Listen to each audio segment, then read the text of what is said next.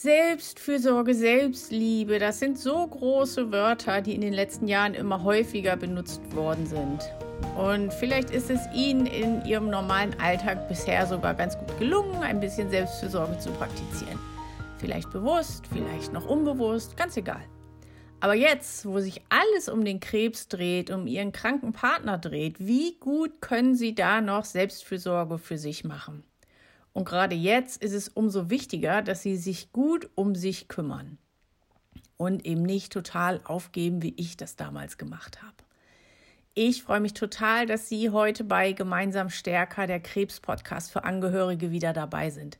Ich bin Linda, Ihr Hypnosecoach und psychologische Begleitung. Ich unterstütze Sie, wenn Ihr Partner an Krebs erkrankt ist und alles irgendwie zu viel wird. Denn es ist so wichtig, dass Sie sich in dieser Zeit auch mal um sich kümmern, auch wenn sich das vielleicht noch schwer anfühlt. Denn dann ist es tatsächlich umso wichtiger. Als mein ehemaliger Mann Micha damals an Krebs erkrankt ist, hat sich in den neun Monaten darauf alles nur noch um ihn gedreht. Natürlich. Ist ja, also es ist wirklich klar. Denn er war krank und da versuche ich natürlich alles, um ihn dabei zu unterstützen, irgendwie einigermaßen gut durch diese Zeit zu kommen. Natürlich dreht sich da alles um den Kranken. Der leidet, der hat vielleicht Schmerzen, der hat Angst, der muss zur Chemo, muss sich übergeben, ist oft müde. Und vor allen Dingen in den letzten sechs Wochen seines Lebens war es richtig heftig für mich, weil er dann noch einen schweren Schlaganfall hatte, erst im Krankenhaus war und dann habe ich ihn zum Sterben nach Hause geholt. Und ja, nachdem mir eben die Ärzte dazu geraten haben. Und als er dann zu Hause war, habe ich natürlich mich rund um die Uhr um ihn gekümmert, war bei ihm und habe letztendlich mich darüber vollkommen vergessen. Und das ist mir erst aufgefallen. Das ist mir nicht in dieser Zeit aufgefallen. Das ist mir erst aufgefallen, nachdem er gestorben ist, weil ich da irgendwann gemerkt habe, wie fix und fertig ich körperlich und mental war. Nach der Beerdigung, als ich das eben gemerkt hatte, dass mir ständig schwindelig war, mein Blutdruck war total im Keller, ich konnte gar nicht mehr klar denken, da habe ich dann beschlossen, immerhin zehn Monate nach der Krebsdiagnose wirklich was für mich zu machen. Und da habe ich dann auch zum ersten Mal richtig was für mich gemacht. Ich bin dann für eine Woche in ein Kloster in, eine in die Nähe von Göttingen gefahren, einfach um Ruhe zu haben, um bei mir anzukönnen. Ich bin nicht sonderlich religiös, also ich bin jetzt kein praktizierender Christ, aber das war eben ein Kloster, wo Menschen aller Art sich eine Ruhepause gönnen. Also viele reden da auch nicht. Man konnte reden, musste aber nicht. Man konnte sich bei den Nonnen, die da gearbeitet haben, unterstützende Gespräche holen, musste man aber nicht. Ich habe das nicht gemacht, aber ich weiß eben heute, dass es mir damals auch ganz gut getan hätte, wenn ich mir damals da jemanden zu reden geholt hätte. Und ich weiß eben heute rückblickend, wie gut und wie wichtig es gewesen wäre, wenn ich schon damals mehr Wert darauf gelegt hätte, mich mehr um mich zu kümmern. So wie ich das heute mache. Aber habe ich nicht. Und weil Sie diesen Podcast hören, weiß ich einfach, gehe ich davon aus, dass in Ihnen schon zumindest die Ahnung da ist, dass es jetzt auch Zeit ist, dass sie sich um sich kümmern können, dürfen, sollen. Und deswegen möchte ich Ihnen heute ein paar Tipps an die Hand geben, wie Sie das machen können. Gerade weil Sie sich so viel um Ihren Partner kümmern, ist es so wichtig, dass Sie sich auch um sich kümmern. Es ist sowieso körperlich total anstrengend. Und bei einer Erkrankung wie Krebs kommt dann noch die nervliche und seelische Belastung für sie dazu. Und dann brennen sie schnell aus, wenn es ganz doof läuft. Die Tanks sind irgendwann einfach leer. Und um das zu vermeiden, ist es gut, die Tanks schon vorher immer wieder in kleinen Schritten aufzufüllen. Und ich weiß natürlich, Sie haben wenig Zeit. Selbst wenn Sie mal einen Moment haben, wo Sie viel Zeit haben, fallen Ihnen wahrscheinlich tausend Sachen ein, die Sie dann jetzt erledigen können, jetzt wo Ihr Mann gerade schläft oder gerade einen Arzttermin hat. Dann sind auf einmal so viele andere Sachen da, die schon liegen geblieben sind und die Sie dann jetzt machen können. Deswegen habe ich wirklich Tipps, für die Sie nicht viel Zeit brauchen. Vielleicht eine Viertelstunde am Tag, um ein bisschen was für sich zu tun. Und mein erster Tipp, dafür brauchen Sie eigentlich gar keine zusätzliche Zeit, denn da geht es darum, um Ihren Schlaf, dass Sie besser schlafen. Schlaf ist so wichtig. Es ist so wichtig, damit Sie tagsüber fit sind. Und das wird so unterschätzt. Ich kann es total nachvollziehen, wenn Sie abends vor dem Fernseher sitzen und mit einem, zwei Gläschen Rotwein den Stress des Tages hinter sich lassen möchten. Aber für Ihren Schlaf und Ihre Erholung ist das einfach nicht gut. Am besten machen Sie es so, wenn Sie Fernsehen gucken. Ich gucke ja auch Fernsehen abends. Aber wenn Sie dann aus, wenn Sie Fernseher ausgeschaltet haben, gehen Sie ins Bett und lesen dann noch ein paar Seiten in einem Buch.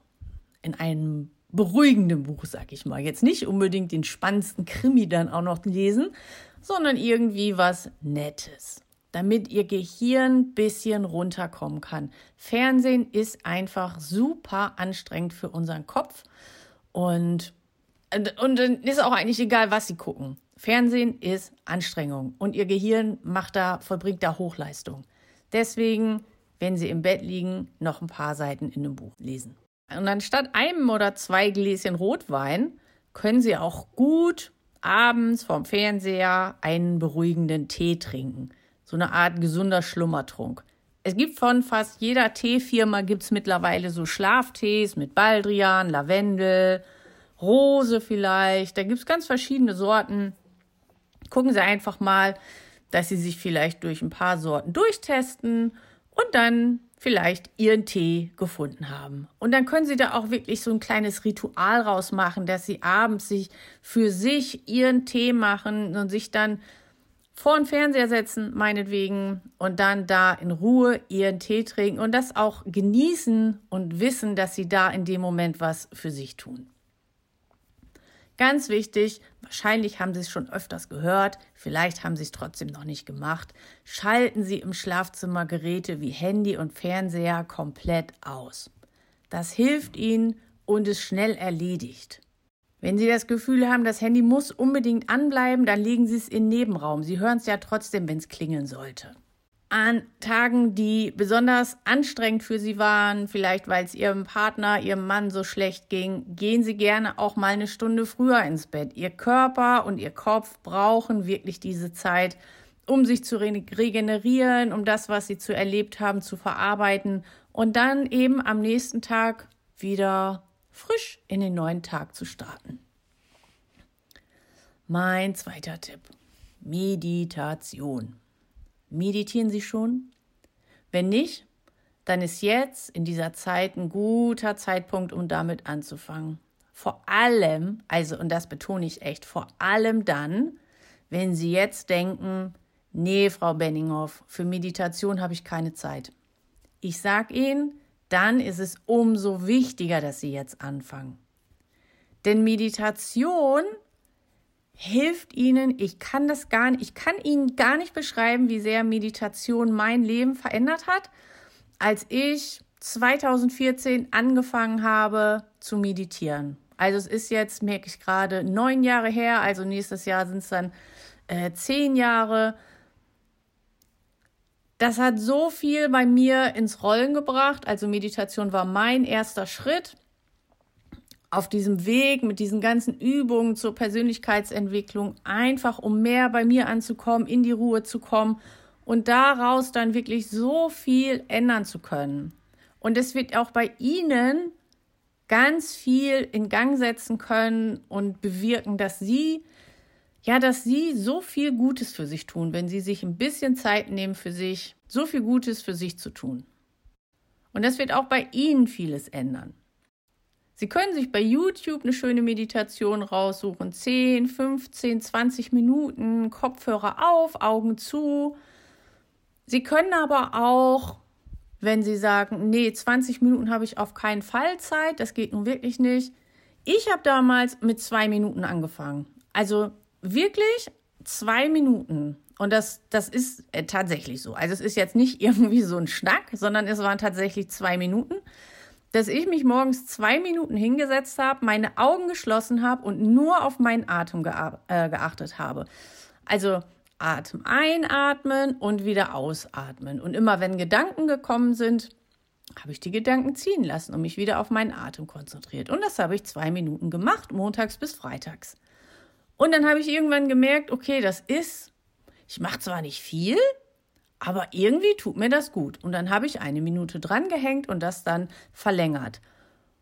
Und mal unter uns, bei zwei Minuten kann wirklich niemand sagen, die Zeit habe ich nicht. Das könnten Sie sogar machen, wenn Sie auf dem Klo sitzen. Toll wäre es natürlich, eine Meditation jeden Tag zu machen, aber wenn Sie es einmal pro Woche schaffen, ist das auch schon hilfreich. Das ist alles besser als nichts zu tun. Mein dritter Tipp. Dankbarkeit. Also Dankbarkeit ist für mich die Sache, die direkt nach der Meditation kam. Gerade in dieser schweren Zeit kann es so leicht passieren, dass sie nur noch das Schwere, das Schreckliche, die Krankheit sehen. Sie sehen überall nur noch das Schlimme. Und das führt dann tatsächlich dazu, dass alles noch schlimmer wird. Und bitte verstehen Sie mich jetzt nicht falsch. Es ist schlimm. Es ist schlimm, dass Ihr Partner krank ist, dass es ihm so schlecht geht, dass Sie nicht wissen, wie es weitergeht, dass Sie überfordert sind. Das ist alles richtig und das ist richtig schlimm. Aber trotzdem, trotzdem gibt es immer noch Dinge, die schön sind und für die Sie dankbar sein können. Und wenn Sie anfangen, sich darauf zu konzentrieren und mehr davon wahrzunehmen, wird das Leben wieder lebenswerter. Und damit Ihnen das leichter fällt, Führen Sie am besten Dankbarkeitstagebuch. Ein einfaches Notizbuch reicht völlig. Sie können sich auch ein Dankbarkeitstagebuch bestellen. Da gibt es mittlerweile eine große Auswahl an Dankbarkeitstagebüchern. Aber wenn Sie jetzt sofort anfangen wollen, nehmen Sie sich einen Stift und Papier und schreiben sich mal, jetzt fürs erste Mal, zehn Sachen auf, wofür Sie dankbar sind. Ein bisschen für die guten Momente, dass Sie die einfach mal wieder mehr wahrnehmen und dann können Sie sich jeden Tag drei Sachen aufschreiben, für die Sie dankbar sind. Und Sie merken, wenn Sie das ein paar Tage machen, dass auf einmal immer mehr Sachen auftauchen, für die Sie dann dankbar sein können. Also das ist dann wie so ein, wie so ein Kreislauf, wie so eine Spirale, die immer weiter nach oben geht. Das ist so eine schöne, einfache und so wirkungsvolle Methode, um sein Leben lebenswerter zu machen. Dankbarkeit. Mein vierter Tipp bewegen Sie sich. Ihr Körper ist in dieser Zeit super wichtig für Sie. Also die Übungen gerade eben, das waren eher Übungen für Ihren Geist. Jetzt geht es um Ihren Körper. Weil wenn die Körper schlapp macht, dann ist erstmal schlecht. Darum ist es so gut und so wichtig, wenn Sie sich bewegen. Wenn es Ihnen so geht wie mir damals, werden Sie viel sitzen. Im Auto, auf dem Weg zur Chemo, am Krankenbett, am Pflegebett. Wenn Besuch da ist, am Esstisch, zwischendurch am Schreibtisch, um Unterlagen zu sortieren. Und Bewegung findet oft nur auf den Krankenhausgängen oder im Supermarkt statt oder zum Auto, wenn Sie ins Krankenhaus fahren. Das ist natürlich nicht genug. Und schauen Sie, dass Sie jetzt in Bewegung kommen. Wenn Sie nicht das Haus verlassen können, was in dieser Zeit schnell mal vorkommen kann, dann gibt es so viele Videos auf YouTube mit Workouts für jedes Level. Äh, es gibt nicht eine Sportart, sondern sie finden so vieles. Ich habe neulich ein paar Ballettstunden auf YouTube mitgemacht. Oder sie tanzen oder sie machen Zumba oder sie machen ähm, High-Intensity-Training oder twerken. Ich habe neulich ein Video gesehen, da kann man twerken lernen. Also es gibt für alles was, für Anfänger, Fortgeschrittene und Könner, Experten. Also überlegen Sie mal, worauf Sie Lust haben und dann gucken Sie, was es dazu auf YouTube gibt, dass Ihnen das auch Spaß macht. Es gibt, es gibt heute wirklich keine Ausrede mehr, sich nicht zu bewegen, auch wenn Sie nicht aus dem Haus können. Und an Tagen, wo Sie sich zu Hause mit einem guten Gefühl für eine halbe Stunde oder eine Stunde abseilen können, gehen Sie spazieren. Gehen Sie an die frische Luft und bewegen sich da. Weil gehen ist die natürliche Bewegungsform für uns Menschen. Ihr Körper bewegt sich, die Muskeln werden gestärkt, das Herz-Kreislauf-System kommt in Fahrt und ihr Geist kann gleichzeitig dabei zur Ruhe kommen. Mein fünfter Tipp. Wenn Sie sich gleichzeitig bewegen, Ihren Körper stärken und meditieren möchten, also Ihren Geist zur Ruhe kommen lassen, dann kann ich Ihnen Yoga ans Herz legen. Für mich gehört Yoga mittlerweile fest zu meiner Morgenroutine dazu, einfach weil es mir so gut tut. Da gibt's total schöne deutsche Yoga-Kanäle von Medi Morrison oder Wonderful Yoga. In Englisch liebe ich Yoga with Adrian. Das sind ganz tolle Kanäle, auch total gut für Anfänger ähm, geeignet. Ich mache zwar schon eine Weile Yoga, ich bin aber immer noch relativ ungelenkig und ich mag das gerne auch ein bisschen langsamer und da sind diese Kanäle einfach richtig schön. Ich verlinke Ihnen die auf jeden Fall in den Show Notes, gleich mit Playlists für Yoga-Neulinge. Dann können Sie da sofort starten. Und auch da gibt es ganz kurze Yoga-Einheiten von nur 10 oder 15 Minuten, die Sie zwischendurch einfach einschieben können.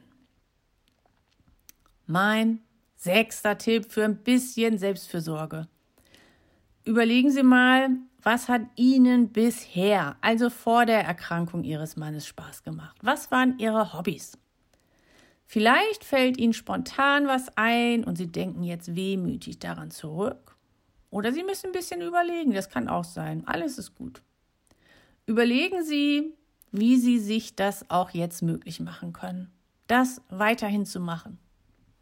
Vielleicht nicht so oft wie früher, aber trotzdem regelmäßig. Vielleicht nicht zweimal pro Woche, aber alle zwei Wochen. Oder einmal im Monat.